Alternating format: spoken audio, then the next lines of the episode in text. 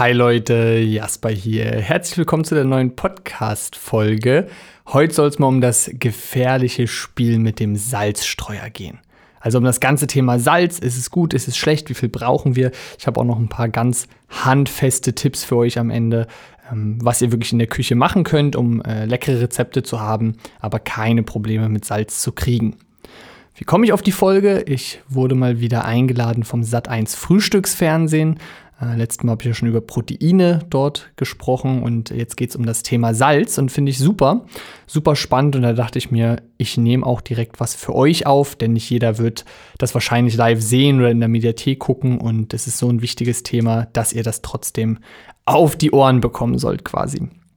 Ich glaube, beim Thema Salz ist es besonders spannend, weil ähm, ja, super kontroverse Meinungen unterwegs sind. Also wenn man mal in die Medien guckt, dann ähm, ja, wird manchmal entwarnt, manchmal wird gewarnt und Salz wie Gift dargestellt. Und dann gibt es ja auch äh, Salz mit Zusätzen, wie zum Beispiel jodiertes Speisesalz, wo es auch alle möglichen Leute gibt, die sagen, das ist reines Gift und künstlich und so weiter.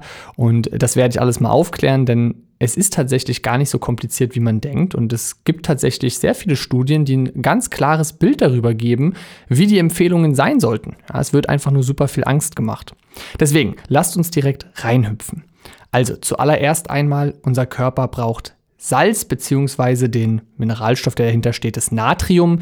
Natrium und Kalium sind halt äh, ganz, ganz wichtige Stoffe für unseren Körper, sind Gegenspieler ähm, und regulieren zum Beispiel den Wasserhaushalt im Körper. Ja, das ist äh, Kalium zieht eher das Wasser in die Zellen rein, Natrium hält es eher draußen. Das ist ganz wichtig, dass diese zusammen funktionieren, denn wenn wir nur einen von beiden hätten, hätten wir halt einen total gestörten Wasserhaushalt und die Zelle könnte zum Beispiel platzen, weil immer mehr Wasser reingezogen wird und das Wasser gar nicht im Gleichgewicht gehalten wird. Also grundsätzlich wie bei so vielen Stoffen, es ist nichts, was wir verteufeln müssen. Der Körper braucht Natrium oder nehmt äh, einfach Salz.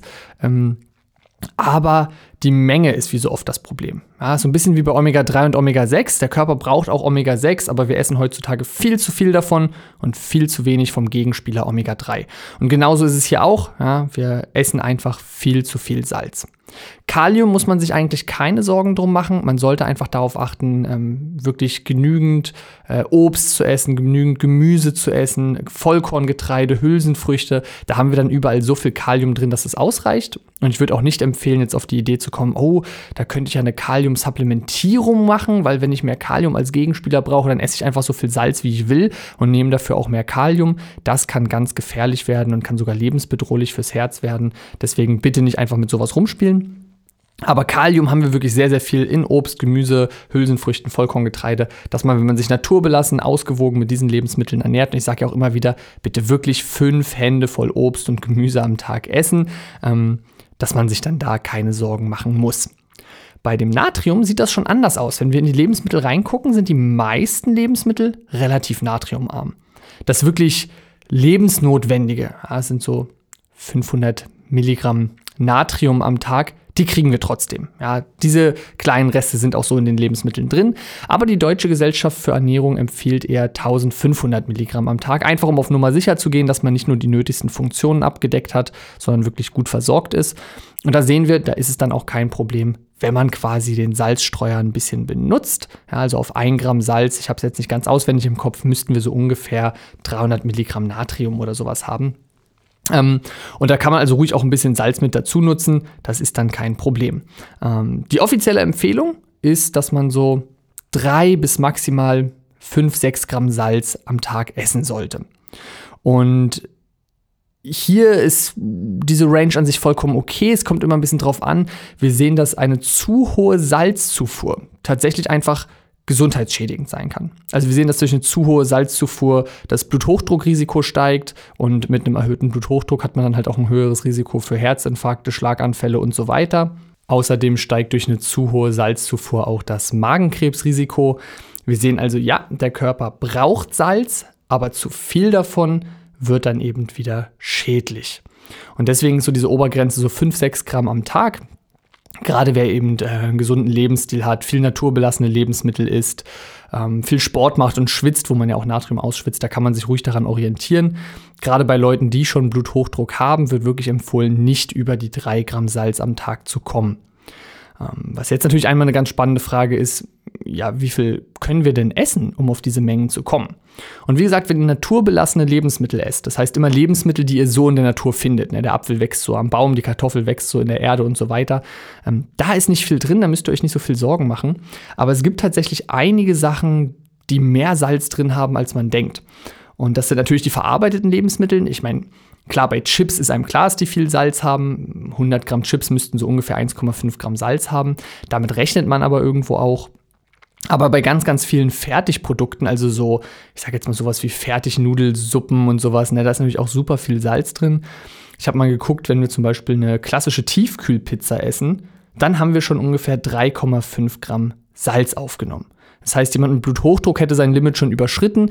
Jemand, der keinen Bluthochdruck hat, der hat so ungefähr den Tagesbedarf abgedeckt. Ja, er könnte bis 5, 6 Gramm, also man könnte eine Tiefkühlpizza und nochmal eine Schüssel Chips dazu essen. Dann wäre man für den gesamten Tag abgedeckt. Eine Lebensmittelkategorie, die auch äh, viel Salz drin hat, ist tatsächlich Brot. Damit rechnen auch viele nicht.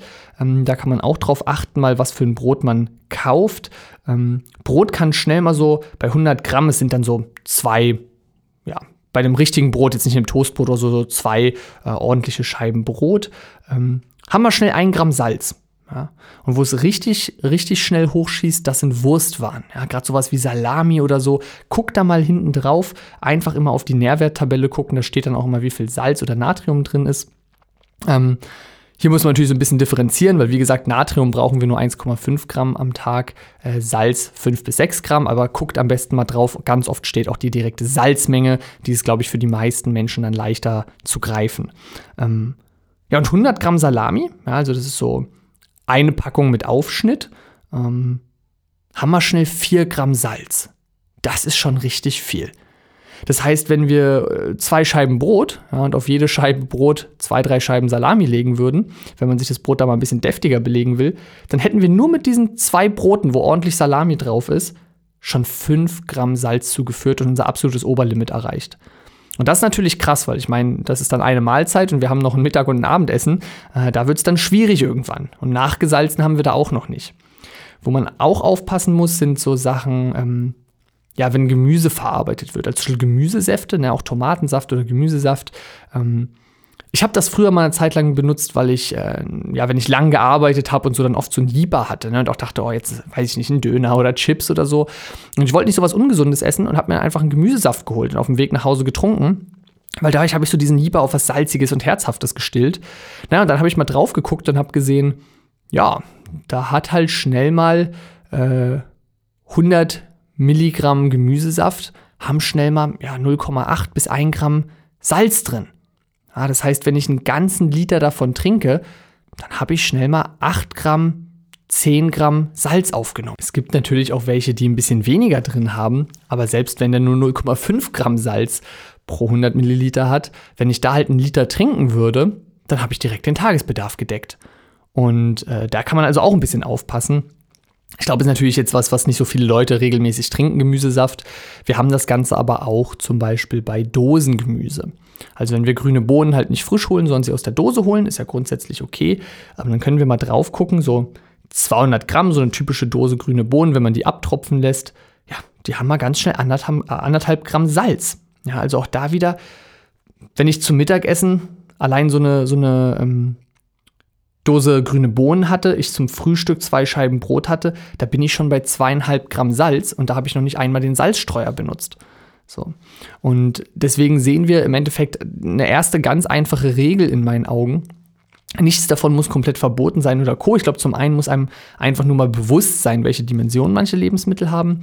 Und dann wäre die erste einfache Regel, wenn ich sehr naturbelassen esse. Ja, sprich wirklich frisches Obst, frisches Gemüse, Vollkorngetreide, Hülsenfrüchte und so weiter. Also alles so, wie es draußen wächst und unverarbeitet ist, dann kann man ja ruhig den Salzstreuer benutzen. Wenn man aber mal fertig verarbeitete Lebensmittel nimmt, also alles, es muss ja nicht immer super ungesund sein. Ne? Wie gesagt, auch Brot ist verarbeitet, auch ähm, Nudeln sind verarbeitet, auch ähm, ja, Dosengemüse ist in gewisser Weise verarbeitet. Also wenn ich Sachen nehme, die stärker verarbeitet wurden, dann sollte ich vielleicht auf den Salzstreuer verzichten, weil da einfach schon Salz integriert ist. hier denkt man jetzt vielleicht, puh, auf Salz verzichten, dann schmeckt es doch nicht mehr, da habe ich keine Lust drauf. Darum habe ich jetzt mal direkt so meine Top 3 Tipps, was ihr machen könnt, ähm, um weniger Salz zu essen. Denn tatsächlich, ich habe die Zahl auch wieder nicht ganz genau im Kopf, aber ich glaube, es waren so 70 Prozent der Deutschen ungefähr essen zu viel Salz. Ja, und das ist natürlich einfach, wie gesagt, gesundheitlich ein Problem. Ich glaube, es ist also für die meisten wichtig, eher darauf zu achten, das ein bisschen zu reduzieren. Meine Top 3 Tipps sind erstens, äh, schlicht und ergreifend weniger Salz benutzen, gerade da, wo man es nutzen kann. Also die Lebensmittel, die wirklich sehr, sehr viel Salz drin haben, reduzieren. Oder vor allem natürlich auch den Salzstreuer oder ähm, ja, die Salzpackung äh, wegstellen. Ähm, das klingt vielleicht erstmal doof vom Geschmackserlebnis, muss es aber gar nicht sein, denn unser Geschmack kann sich sehr, sehr stark anpassen, gerade was das Thema Salz angeht. Das heißt, wenn ich immer viel salze, dann gewöhne ich mich daran und brauche mit der Zeit auch immer mehr, damit es intensiv schmeckt. Im Umkehrschluss schmecken Sachen, die nicht gesalzen sind, dann sehr fade. Wenn ich aber das Salz reduziere, das kann ich abrupt machen oder auch stückweise, dann schmecken die Sachen auch wieder intensiver. Also dann schmecken A, ungesalzene Sachen, wenn ich einfach Brokkoli oder so esse, schmeckt auch das wieder intensiver, ja, was super ist, weil wir dann mehr äh, gesundes, frisches Obst und Gemüse und so essen. Zum anderen brauchen wir weniger Salz, weil das Salz an sich wieder intensiver schmeckt. Da gibt es ganz spannende Untersuchungen, wo sie halt Probanden genommen haben und äh, denen zum Beispiel eine Suppe gegeben haben, geguckt haben, wie viel Salz benutzen die, damit es ihnen schmeckt. Und dann haben sie die auf einen Salzentzug gesetzt, haben x Wochen später nochmal geguckt, hey, hier ist eine komplett ungesalzene Suppe, macht euch mal selbst so viel Salz ran, bis es euch schmeckt. Und man hat gesehen, ja, die haben halt viel, viel weniger Salz benutzt. Und dann haben die Leute schon gesagt, boah, das reicht mir, ist salzig genug. Also unser Geschmack lässt sich da sehr gut trainieren. Das gleiche funktioniert übrigens auch bei Zucker. Ja, ich habe auch bei mir im Coaching viele Leute, die sagen, diese zuckrigen Energy Drinks oder die Lieblingsschokoriegel oder so, die man früher gegessen hat, die sind jetzt viel zu süß. Ja, die habe ich jetzt mal wieder probiert und habe gesagt, boah, nee, kann ich gar nicht mehr ganz essen, äh, ist mir zu intensiv geworden. Also unser Geschmack lässt sich einfach sehr, sehr gut trainieren. Das heißt, Punkt 1, wirklich einfach mal Salz reduzieren und den Geschmack wieder an ja, natürlichere Geschmäcker gewöhnen. Punkt Nummer 2, einfach mehr Kräuter und Gewürze nutzen, die halt kein Salz drin haben. Also entweder die reinen Kräuter, die reinen Gewürze oder es gibt ja auch so Kräutermischungen, Gewürzmischungen, die aber eben kein Salz mit drin haben. Und darüber können wir natürlich dafür sorgen, dass das Essen einfach intensiv schmeckt, geschmackvoll ist, lecker ist, ohne dass wir das Salz hochtreiben. Man kann auch noch andere Sachen benutzen. Man kann Sachen benutzen wie Essig zum Beispiel. Man kann Lebensmittel schön scharf anbraten, dass sie so ein bisschen Röstaromen dazu haben oder so. Also alles, was Geschmack bringt, aber kein Salz ist, kann man ja gerne benutzen. Ja, Knoblauch oder Zitro äh, Zitrone auch, aber ich meinte äh, Zwiebel oder so. Ähm, also es gibt ja so viel, mit dem man würzen kann, ohne dass wir mehr Salz reinmachen müssen. Das heißt, das Essen soll natürlich nicht langweilig und fad schmecken. Wir können einfach hier und da ein bisschen was anderes mehr reinmachen. Und als letzten Tipp, den ich euch noch mitgeben kann, ihr könnt das Essen gern am Ende auf dem Teller salzen. Also wenn ihr zum Beispiel Nudeln kocht und das äh, Salz mit ins Wasser macht oder ihr macht eine Gemüsepfanne und macht das Salz mit rein, dann saugen die Lebensmittel oder das Wasser und so natürlich ähm, das Salz sehr stark auf. Und es hat sich gezeigt, dass einfach das Salz intensiver schmeckt und intensiver wahrgenommen wird, wenn quasi die Salzkristalle direkt die Zunge berühren. Das heißt, wenn ich mir ähm, was auch immer, Reis mit einer Gemüsepfanne mache und ich Salz am Ende oben drüber, dann die, kann das Salz halt direkt meine Geschmacksnerven treffen und es schmeckt einfach bei weniger Salz schon salziger, als wenn ich das in die Pfanne mit einrühre und sich das Ganze dann einzieht. Also das auch noch so als kleiner Tipp. Ähm, ich will gleich nochmal auf die verschiedenen Salzarten eingehen, was glaube ich auch nochmal ganz wichtig ist. Vorher, ich fasse nochmal kurz zusammen. Tipp 1, einfach weniger salzen, der Geschmack passt sich an. Tipp 2, andere Kräuter und Gewürze nutzen. Und Tipp 3, auf dem Teller salzen und nicht schon im Gericht selbst. Der Vorteil bei dem letzten Tipp ist auch, gerade wenn man für die ganze Familie kocht oder so, jeder kann sich das so ein bisschen selbst dosieren und ähm, man, wenn, weil sonst ist so, wenn, wenn der, die Person, die kocht, quasi ähm, einen sehr verzogenen Salzgeschmack hat und sehr viel Salz benutzt, werden automatisch alle anderen in der Familie ja auch an mehr Salz gewöhnt und gewöhnen ihren Geschmackssinn auch an mehr Salz, was natürlich dann auch doof ist. Ähm, Genau, insofern nochmal als letzten Punkt jetzt auf die Salzarten einzugehen. Ähm, grundsätzlich ist jedes Salz ein gleiches Salz und funktioniert genauso. Das heißt, man braucht auch nicht irgendein ganz fancyes äh, Himalaya-Salz oder es muss rosa sein oder es muss Meersalz sein. Lasst euch da nichts vom Marketing erzählen. Ja, ich finde es immer witzig, wenn die irgendwie erzählen, oh, das ist jetzt Himalaya-Salz und das ist äh, zwölf äh, Millionen Jahre alt und das ist so toll. Und ich denke mir immer so, wenn ich auf die Packung gucke und da steht äh, noch sechs Monate haltbar, dann denke ich mir so, boah, zum Glück haben wir die Salzgrube, die zwölf Millionen Jahre alt ist, jetzt aber hier nochmal gefunden, bevor es in drei Monaten abgelaufen wäre. Da haben wir aber Glück gehabt. Na, also lasst euch da keinen Schmuh erzählen. Ähm, ja, und weil das aber rosa ist, da sind ja viel mehr Mineralstoffe drin und so das ist in so kleiner Menge, das ist vollkommen uninteressant. Weil wir sollen ja eh nicht immer mehr Salz essen, um unsere Nährstoffe, unsere Mikronährstoffe aufzunehmen. Wie gesagt, wir sollen ja eh nicht mehr als 5, 6 Gramm Salz am Tag essen. Und die Mineralstoffe, die da dann noch im Himalaya-Salzmeer drin sind, das ist in so mikrokleiner Menge, das ist vollkommen unrelevant. Es gibt es auch wieder beim Zucker das gleiche Spiel, wenn Leute sagen so, ach, der Honig oder Zuckerrübensirup oder sonst was ist ähm, gesünder, weil da sind mehr Mineralstoffe drin. Ja, das stimmt. Je dunkler ein Zucker ist, ja, desto mehr Mineralstoffe sind drin. Also gerade so ein dunkler Zuckerrübensirup also hat halt mehr Mineralstoffe noch drin als ein weißer Haushaltszucker. Aber es ist so verdammt wenig Unterschied, dass es bei der Menge, die wir essen, gar keinen Unterschied macht. Und es macht natürlich keinen Sinn zu sagen, ich esse jetzt extra ein Kilo Salz oder ein Kilo Zucker, um meine Mineralien zu decken. Ja? Also lasst euch da keinen Schmuh erzählen. Ihr braucht nicht ein spezielles Salz, um eure Mineralstoffe abzudecken. Und das Salz ist auch nicht besser oder gesünder oder wirkt anders. Es ist genau das Gleiche. Das Einzige, was ihr machen könnt, ist äh, ein, ein Meersalz zu benutzen, wenn ihr einfach keine Zusätze drin haben wollt. Da könnt ihr aber auch ein ganz normales Salz benutzen, was einfach frei von Jod, Fluorid oder sonstigem ist. Ähm, das ist, glaube ich, einfach auch nochmal ein ganz, ganz wichtiger Punkt, ähm, nämlich Jodsalz. Ja, da gibt es auch ganz kontroverse Meinungen. Äh, manche sagen, man soll es nehmen, manche sagen, das ist reines Gift, das wird da chemisch zugesetzt, das ist gar nicht mehr natürlich für den Körper. Ähm, ja, das stimmt. Ähm, hier muss man aber ganz klar sagen, nicht alles, was natürlich ist, ist gut und nicht alles, was unnatürlich ist, ist schlecht. Und wir sehen sehr klar, dass der Körper das Jod aufnehmen und gut verwerten kann. Das kann man sich ganz einfach in einem Blutbild angucken, indem man sich Leute anguckt, die zum Beispiel einen Jodmangel haben, den jodiertes Salz eine Zeit lang gibt, danach wieder ein Blutbild macht und sieht, ja, die Werte sind gestiegen. So, also ist ganz einfach nachvollziehbar, dass der Körper das aufnehmen kann. Das macht auch keinen Schaden. Ja, gibt es absolut keine wissenschaftliche Lage zu, dass das irgendwie schädigend ist. Ihr müsst immer bedenken, dass in unserer Gesellschaft hat Natürlichkeit so einen tollen Touch bekommen und es ist ja auch Grund, ich sage ja auch naturbelassen ernähren. Ne? Ich glaube, ihr wisst auch, was damit gemeint ist. Aber das ist halt kein Totschlagsargument. Ich meine, ein Fliegenpilz ist auch natürlich. Aber wenn du ihn isst, kriegst du zumindest mal Krämpfe und Halluzinationen. Bei zu viel stirbst du auch. Schlangengift ist auch natürlich. Ja. Es ist auch unnatürlich, äh, dass wir unsere Lebensmittel so züchten, dass weniger Schadstoffe drin sind, dass wir unsere Lebensmittel so züchten, dass mehr wichtige Nährstoffe und Vitamine drin sind. Das ist unnatürlich, aber es ist gut für uns, dass wir das machen. Also, dass etwas natürlich ist oder nicht natürlich ist, hat gar keine Aussagekraft, ob es uns hilft oder schadet. Und bei dem Jodsalz kann ich gerne mal erklären, wo das eigentlich herkommt. Die Sache ist nämlich die, dass wir einfach sehr jodarme Böden hier haben.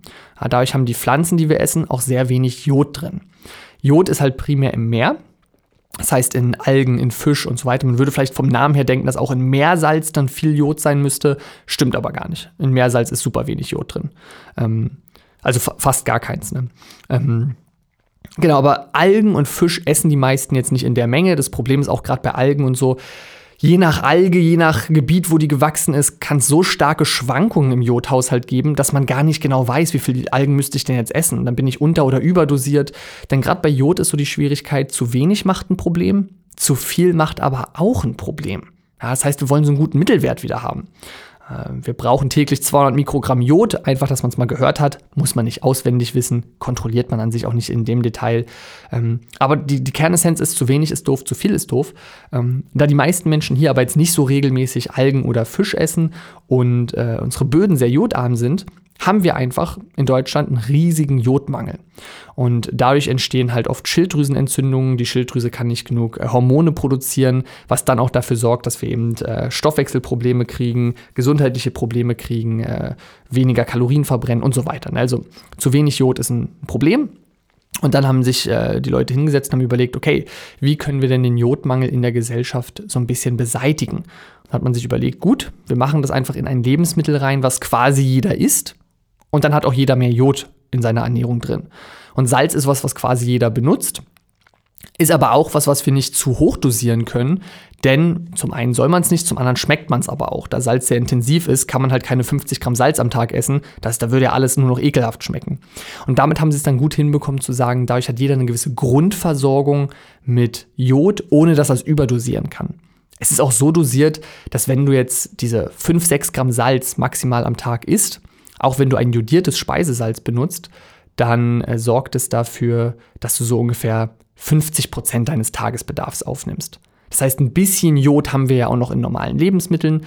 Ähm, und das ist quasi die Menge, dass man sagt, wir stellen sicher, ja, dass man nicht kritisch zu wenig hat, aber wir stellen auch sicher, dass wenn jemand ein Salzliebhaber ist und doppelt so viel Salz benutzt oder eben doch häufiger mal noch Fisch oder Co. isst, trotzdem kein äh, keinen Überschuss an Jod hat. Ja, Finde ich also eigentlich ganz clever gelöst und würde dementsprechend tatsächlich selbst ein jodiertes Speisesalz empfehlen. Ich würde nur darauf äh, zusätzlich empfehlen, darauf zu achten, dass man eben nicht mehr als diese 5 bis 6 Gramm Salz am Tag isst. Und wenn man darauf wirklich achtet, dann macht in meinen Augen macht es total Sinn, ein jodiertes Speisesalz zu benutzen. Äh, Ausnahmen sind natürlich immer Leute, die anders schon auf ihre Jodzufuhr achten. Wenn jemand zum Beispiel sagt, hey, ich möchte sicher gehen, dass ich genügend Jod zuführe, ich benutze extra Nahrungsergänzungsmittel, ja, dann brauche ich natürlich kein jodiertes Speisesalz und habe ganz genau die Dosierung, die ich haben möchte. Wenn ihr aktuell schon Schilddrüsenprobleme habt, Überfunktion, Unterfunktion oder sonstiges, klärt das natürlich immer ein bisschen mit dem Arzt ab. Da kann ich hier natürlich keine allgemeine Empfehlung geben. Da kommt es ein bisschen drauf an, wie auch die anderen Werte sind, wie stark es ist, ob es Überdosierung, Unterdosierung ist und so weiter. Also sprecht da gerne mal mit eurem Arzt. Aber äh, grundsätzlich bin ich also ein absoluter Befürworter vom, vom jodierten Salz. Man darf halt nur nicht zu viel Salz essen, weil sonst hat man zu viel Salz, was schlecht ist, und zu viel Jod, was schlecht ist. Aber wie gesagt, dafür müsste man schon sehr viel Salz essen, weil selbst wenn ich 10 bis 12 Gramm Salz am Tag esse, habe ich erst den Tagesbedarf an Jod abgedeckt. Ähm, und mehr auch noch nicht. Ja, und da haben wir schon eher ein Problem mit dem Salz als mit dem Jod. Ähm, Genau, das heißt, Leute, die wissen, ich soll aufgrund der Schilddrüse zum Beispiel nicht zu viel Jod essen oder nicht extra jodhaltige Sachen essen, nehmt dann natürlich ein Salz, was kein Jod drin hat. Wenn ihr schon Nahrungsergänzungsmittel nehmt, wenn ihr wirklich sehr regelmäßig Algen oder Fisch esst. Das sind so Situationen, da würde ich dementsprechend kein jodiertes Salz nehmen. Wenn ihr sagt, nö, das esse ich alles nicht so viel und es gibt nichts, weshalb ich extra darauf achten sollte, kein Jod zu essen, ja, dann nehmt gern ein jodiertes Salz und achtet einfach darauf, dass ihr nicht zu viel salzt im Allgemeinen. Genau, das waren, glaube ich, die wichtigsten Punkte. Ich überlege gerade, ob ich was vergessen habe. Ähm, ein besonderes Salz, was es noch gibt, was mir einfällt, ist das Kalanamak-Salz. Äh, ich sage es nochmal, Kalanamak. Ihr könnt das mal googeln. Das ist ein Salz, was ja, geschwefelt ist, was also sehr viel Schwefel mit drin hat und dadurch ähm, einfach nur zum Kochen für äh, Veganer zum Beispiel interessant ist, weil es dadurch einen sehr ei-charakteristischen Geschmack hat. Ei schmeckt ja so, wie Ei halt schmeckt, wie wir Ei kennen, ähm, weil es halt viel Schwefel drin hat. Und dieses Salz hat halt auch viel Schwefel drin und schmeckt darum so ein bisschen wie klassisches Ei. Und ich kenne das zum Beispiel, wenn man sich, also ich ernähre mich ja seit über sieben Jahren rein pflanzlich und man kann sich zum Beispiel ein ganz tolles Rührei aus Tofu machen. Super einfach, man nimmt einfach so einen weißen Tofu-Block. Ja, der schmeckt natürlich erstmal relativ geschmacklos, aber ganz einfach mit der Gabel klein drücken. Ja, und dann wird er so krisselig wie Rührei von der Konsistenz. Und dann vielleicht mit ein bisschen Kurkuma-Gewürz würzen. Dann wird er nämlich auch so ein bisschen gelb. Und dann sieht das auch noch rühreiger aus. Ich meine, Auge und so ist der auch mit. Und dann mit Kalanamak-Salz würzen. Also einfach anbraten mit Zwiebeln, Pilzen, Tomaten, was auch immer man möchte. Und dann mit Namak-Salz würzen. Und dann hat man echt ein, ähm, auch als, als Veganer ein tolles Morgen-Rührei oder auch Mittags-Rührei, wann auch immer man es essen will. Denn äh, es hat viel Eiweiß. Äh, Soja ist halt generell super gesund. Ne? Also, wenn ihr wollt, kann ich auch mal zu Soja eine Folge machen. Steht auch oft in der Kritik und das absolut unberechtigt. Hülsenfrüchte sind generell klasse. Ähm, das heißt, wir haben viel Eiweiß, wir haben Ballaststoffe, wir haben Kalzium drin und so weiter. Und wir haben vor allem eben äh, den Geschmack eiähnlich, wir haben die Optik eiähnlich, wir haben die Konsistenz eiähnlich. Und ähm, das ist, wenn man sagt, hey, ich äh, ernähre mich aus gesundheitlichen Gründen oder aus ethischen Gründen oder aus umwelttechnischen Gründen vegan, aber eigentlich mochte ich den Geschmack, ja, oder ich äh, mag dieses, dass man sich am Sonntag Zeit nimmt und ein schönes äh, Ei macht oder was auch immer, dann kann man das so ein bisschen damit nachstellen und hat halt, ja, nicht die gesundheitlichen, ethischen und Umweltthemen, aber trotzdem sein Ei. Also das nochmal als Salzergänzung, einfach weil das so eine interessante geschmackliche Charakteristik hat. Genau, ansonsten ähm, ist, denke ich, die Message klar geworden. Der Körper braucht ein bisschen Salz. Die Dosis macht hier aber ganz klar das Gift. Das heißt, esst nicht zu viel Salz und dann ist auch alles in Ordnung. Aber wenn man realistisch und ehrlich zu sich ist, die meisten Menschen essen, glaube ich, eher zu viel als zu wenig Salz. Also mach doch einfach mal die Challenge, achte mal drauf, guck überall hinten auf die Lebensmittel. Wie viel Salz ist da eigentlich drin? Rechne das mal ein, zwei Tage zusammen, dass du einfach mal weißt, huch, wo komme ich denn am Ende des Tages eigentlich raus? Ist bestimmt mal spannend und dementsprechend, wo du rauskommst, kannst du ein bisschen mehr drauf achten oder musst auch nicht so sehr drauf achten. Also, ich hoffe, das hat geholfen. Insofern vielen Dank fürs Zuhören und wir hören uns wieder in der nächsten Folge.